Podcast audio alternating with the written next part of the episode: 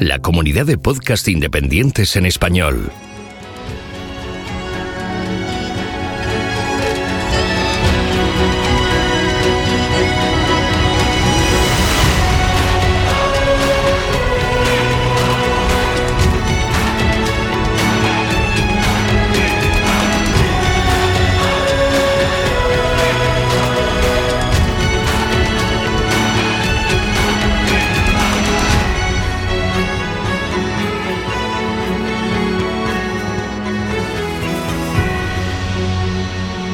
Bienvenido a GeoCastaway.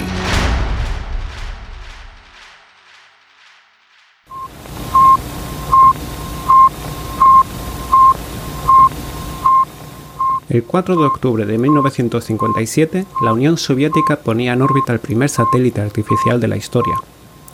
Era una bola plateada del tamaño de una lavadora y apenas 90 kilos de peso. El sonido que oímos de fondo es una grabación de la señal de radio emitida por el Sputnik 1, la cual podía ser recibida por cualquier radioaficionado a su paso. La presencia de un objeto artificial surcando nuestros cielos, imparable, supuso un gran impacto en la sociedad de la época. Para unos, era el primer paso hacia las estrellas. Para otros, se abría la puerta a la guerra desde el espacio. La carrera espacial entre la Unión Soviética y los Estados Unidos de América acababa de comenzar y con ella la edad moderna de la teledetección.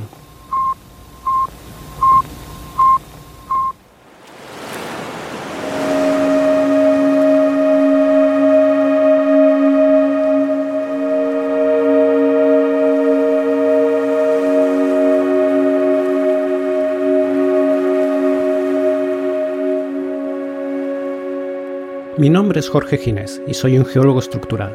Trabajo en exploración petrolífera y mi herramienta principal de trabajo es la teledetección, seguida a cierta distancia por la sísmica. En una serie de contribuciones con geonáufragos explicaré cuestiones interesantes de la teledetección, de su historia y de cómo esta es fundamental en la geología moderna. Desde la gesta tecnológica que supuso poner en órbita aquel sencillo Sputnik 1, el ser humano ha lanzado al espacio algo más de 8.000 objetos, en la actualidad hay unos 5.000 satélites artificiales orbitando el planeta, de los cuales unos 2.000 están activos. Apabullante, ¿verdad?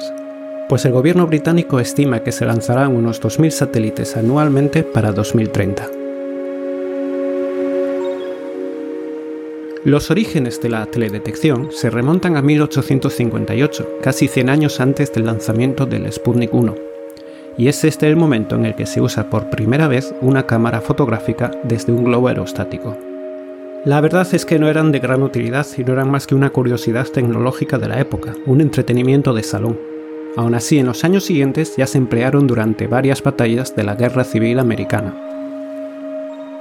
La primera aplicación geológica que he podido encontrar es una publicación de 1899 por Albert Heim, el geólogo suizo, quien usó varias fotografías realizadas durante un vuelo en globo aerostático sobre los Alpes para el estudio de la geomorfología glaciar. En 1910, Wilbur Wright realiza las primeras fotografías aéreas desde un avión, lo hace en Italia. Acabamos de pasar de la prehistoria de la teledetección a la historia antigua.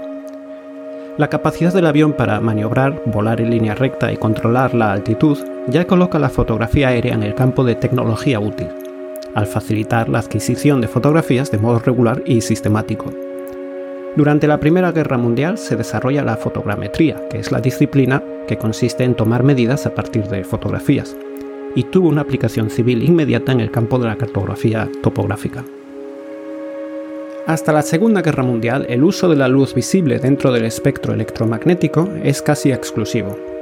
Pero los avances de la física durante la primera mitad del siglo XX permiten entonces usar otras frecuencias del espectro y adquirir energía del infrarrojo y de microondas, por ejemplo, que es la base del radar. Además, la fotografía en color es cada vez más frecuente. Los desarrollos militares pronto pasan a las aplicaciones civiles. En los años 50, el infrarrojo cercano que durante la guerra se usó para detectar camuflaje en bosques, desiertos, etc., se comienza a usar para cartografiar cosechas y bosques. El radar, creado para detectar bombarderos alemanes en condiciones adversas, también se empieza a usar para ver a través de nubes, nieve e incluso dunas de arena. En 1960 los Estados Unidos ponen en órbita el satélite meteorológico Tiros 1, que empleaba un sistema de televisión para capturar imágenes de la superficie del planeta. Acabamos de entrar en la edad moderna de la teledetección. Por supuesto, al mismo tiempo que se crean sistemas para uso exclusivamente civil, los gobiernos mantienen un desarrollo paralelo muy superior en el ámbito militar. Al fin y al cabo están en plena Guerra Fría. Un ejemplo de estos desarrollos es el programa Corona de satélites espía, que a mediados de los años 60 es capaz de producir imágenes con una resolución de unos 90 centímetros, algo no visto en el mundo civil hasta finales del siglo XX. En este contexto histórico y técnico, la expresión fotografía aérea para referirnos a todas estas técnicas y metodologías ya no es adecuada. Por un lado, no se usa únicamente el rango del visible del espectro electromagnético, y por otro ya tenemos satélites en el espacio adquiriendo imágenes. Es entonces cuando en Estados Unidos se comienza a usar la expresión remote sensing, nuestra teledetección. La expresión fue creada por Evelyn Pruitt en la Oficina de Investigación Naval de los Estados Unidos. Evelyn era una geógrafa californiana que tras obtener su grado y máster en geografía por la Universidad de California de Los Ángeles se incorporó al Servicio Costero y Geodético de los Estados Unidos unos años más tarde, en la dicha Oficina de Investigación Naval, comenzó a usar esta expresión en informes internos y pronto se asentó en el mundo civil. Así pues, a partir de los años 60 estamos en la edad moderna, como hemos dicho, de la teledetección. Unos años más tarde, en 1972, se pone en órbita el primero de los Landsat, nuestro héroe personal. En los años 80, Francia pone en órbita el primero de los Spot, y a finales de los años 90 ya tenemos a nuestra disposición modelos digitales del terreno adquiridos desde el espacio.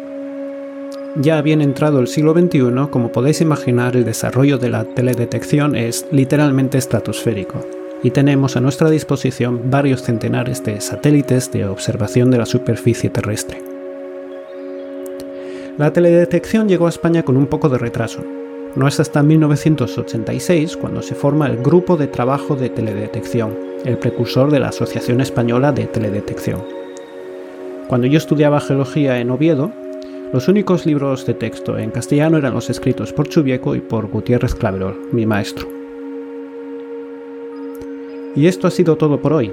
Espero no haberos aburrido mucho, tampoco quiero haberme quedado corto, y de momento yo me voy a tomar una cerveza y a esperar vuestros comentarios, correcciones y sugerencias. Me podéis encontrar en Twitter, donde deambulo como Lithospheric. Hasta la próxima.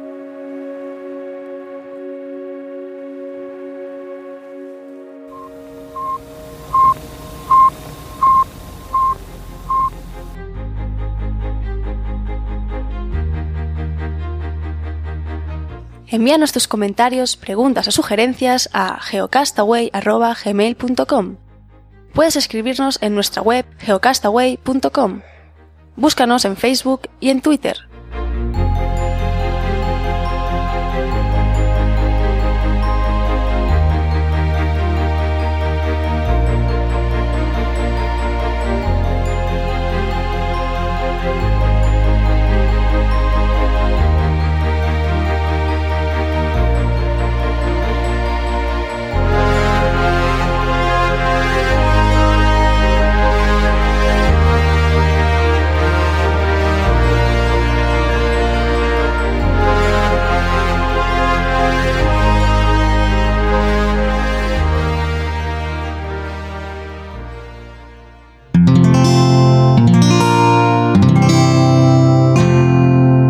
Puedes escuchar más capítulos de este podcast y de todos los que pertenecen a la comunidad Cuonda en cuonda.com.